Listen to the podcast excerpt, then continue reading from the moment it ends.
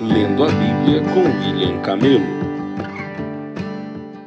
Dia 17 de fevereiro, Levíticos 4, 1 a 5, 19. Então o Senhor disse a Moisés: Dê as seguintes instruções ao povo de Israel. É isto que devem fazer aqueles que pecam sem intenção, quebrando algum dos mandamentos do Senhor. Se o sacerdote ungido pecar, trazendo culpa sobre todo o povo, apresentará ao Senhor um novilho sem defeito como oferta pelo pecado que cometeu. Traga o novilho perante o Senhor à entrada da tenda do encontro, colocará a mão sobre a cabeça do animal e o matará diante do Senhor. O sacerdote ungido levará um pouco do sangue do novilho para dentro da tenda do encontro, molhará o dedo no sangue e com ele aspergirá sete vezes diante do Senhor, em frente à cortina interna do santuário.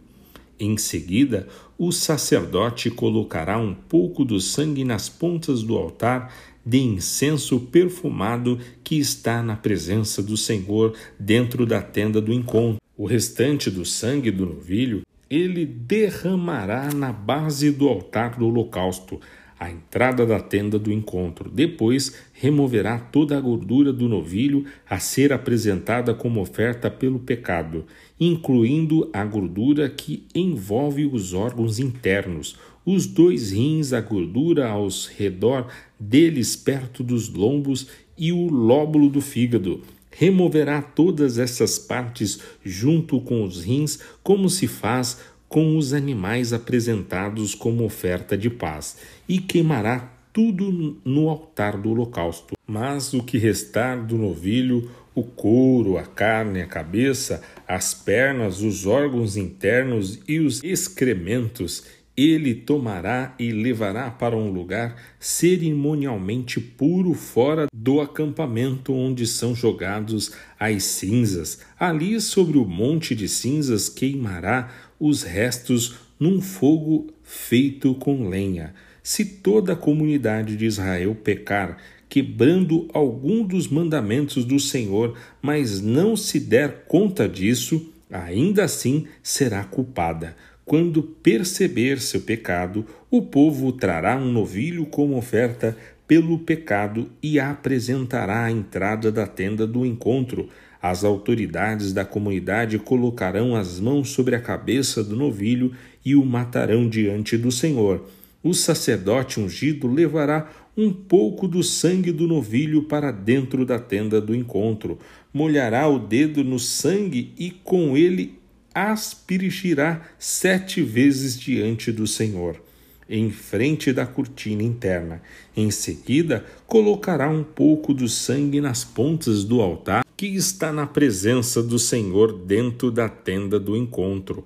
O restante do sangue do novilho ele derramará na base do altar do holocausto à entrada da tenda do encontro. Depois removerá toda a gordura do novilho e a queimará no altar como se faz com um novilho apresentado como oferta pelo pecado. Desse modo, o sacerdote fará expiação pelo povo e eles serão perdoados. Então o sacerdote tomará o que restar do novilho, levará para fora do acampamento e o queimará ali, como se faz com a oferta pelo pecado. Essa oferta é pelo pecado de toda a comunidade de Israel. Se um dos líderes do povo pecar, quebrando algum dos mandamentos do Senhor, seu Deus, mas não se der conta disso, ainda assim será culpado.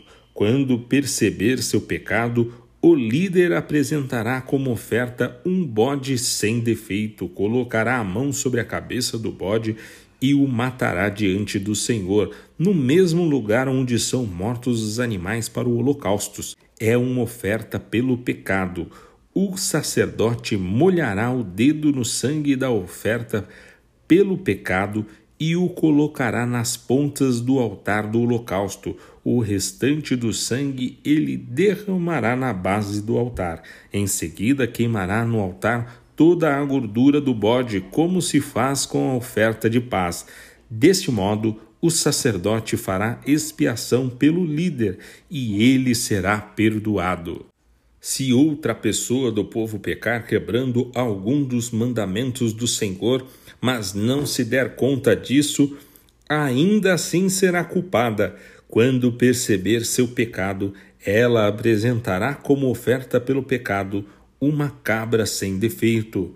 Colocará a mão sobre a cabeça do animal da oferta pelo pecado e o matará no mesmo lugar onde são mortos os animais pelos holocaustos. O sacerdote molhará o dedo no sangue e o colocará nas portas do altar do holocausto.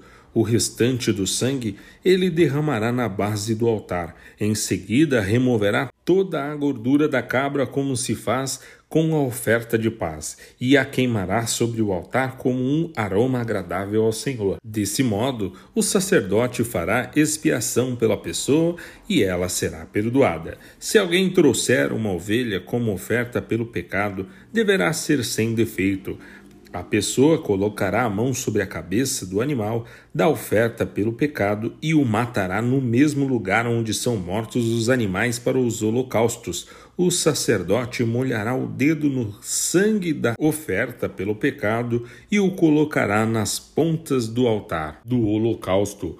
O restante do sangue ele derramará na base do altar. Em seguida, removerá toda a gordura da ovelha, como se faz com a gordura do cordeiro apresentado como oferta de paz, e a queimará no altar como oferta especial apresentada ao Senhor. Deste modo, o sacerdote fará expiação pela pessoa e ela será perdoada. Se alguém for chamado para testemunhar a respeito de algo que tenha visto ou que seja de seu conhecimento, mas se recusar a fazê-lo, o comete pecado e deverá ser castigado por causa de seu pecado. Se alguém mesmo sem saber tocar em algo cerimonialmente impuro, como o cadáver de um animal impuro, seja um animal selvagem, um animal doméstico ou um animal que rasteje pelo chão, quando perceber o que aconteceu, deverá reconhecer sua contaminação e culpa. Se alguém mesmo, sem saber tocar em algo que o torne impuro, quando perceber o que aconteceu, deverá reconhecer sua culpa. Se alguém mesmo sem saber fizer um voto impensado de qualquer tipo, para o bem ou para o mal, quando perceber a imprudência do voto, deverá reconhecer sua culpa quando alguém perceber sua culpa em qualquer um desses casos, deverá confessar seu pecado como castigo pelo pecado, trará ao Senhor uma ovelha ou uma cabra do rebanho e uma oferta pelo pecado, com a qual o sacerdote fará expiação pelo pecado da pessoa. Se a pessoa não tiver recursos para oferecer uma ovelha, trará ao Senhor duas rolinhas ou dois pombinhos como castigo pelo pecado. Uma das aves será para a oferta pelo pecado e a outra para o holocausto. Ela as entregará ao sacerdote que apresentará a primeira ave como oferta pelo pecado. Ele torcerá o pescoço da ave, mas não arrancará a cabeça. Em seguida, aspergirá os lados do altar com um pouco do sangue da oferta pelo pecado e deixará o sangue restante escorrer para a base do altar. É uma oferta pelo pecado. Depois disso, o sacerdote preparará a segunda ave como holocausto de acordo com a forma prescrita. Deste modo, o sacerdote fará expiação pelo pecado da pessoa e ela será perdoada. Se a pessoa não tiver condições de oferecer sequer duas rolinhas ou dois pombinhos, trará dois litros de farinha da melhor qualidade como oferta pelo pecado, uma vez que é uma oferta pelo pecado. Não misturará azeite com a farinha, nem acrescentará incenso. Trará a farinha ao sacerdote, que pegará um punhado como porção memorial e queimará a porção no altar sobre as ofertas especiais apresentadas ao Senhor é uma oferta pelo pecado. Deste modo, o sacerdote fará expiação por aqueles que forem culpados de algum desses pecados, e eles serão perdoados. O restante da farinha será do sacerdote, como se faz com a oferta de cereal. O Senhor disse a Moisés: Se alguém cometer um delito religioso violando, mesmo sem intenção, algum mandamento sobre as coisas sagradas do Senhor, deverá trazer ao Senhor uma oferta pela culpa. A oferta será um carneiro sem defeito, do seu próprio rebanho, calculado em prata de acordo com o ciclo do santuário. A pessoa pagará uma indenização referente ao delito religioso que cometeu, com um acréscimo de um quinto do valor. Quando entregar o pagamento ao sacerdote, ele fará expiação pela pessoa com um carneiro sacrificado como oferta pela culpa e ela será perdoada. Se alguém pecar quebrando algum dos mandamentos do Senhor, mesmo que não tenha consciência do que fez, é culpado e será castigado por causa de seu pecado. Como oferta pela culpa, trará ao sacerdote um carneiro sem defeito do próprio rebanho, devidamente avaliado. Desse modo, o sacerdote fará expiação pelo pecado não intencional que a pessoa cometeu e ela será perdoada. Essa é uma oferta pela culpa, pois a pessoa certamente se tornou culpada diante do Senhor. Marcos 2:13 a 3:6. Em seguida, Jesus saiu outra vez para a beira do mar e ensinou as multidões que vinham até ele. Enquanto caminhava por ali, viu Levi, filho de Alfeu, sentado no lugar onde se coletavam os impostos. Siga-me, disse-lhe Jesus. E Levi se levantou e o seguiu. Mais tarde, na casa de Levi, Jesus e seus discípulos estavam à mesa acompanhados de um grande número de cobradores de impostos e outros pecadores, pois eram muitos os que o seguiam.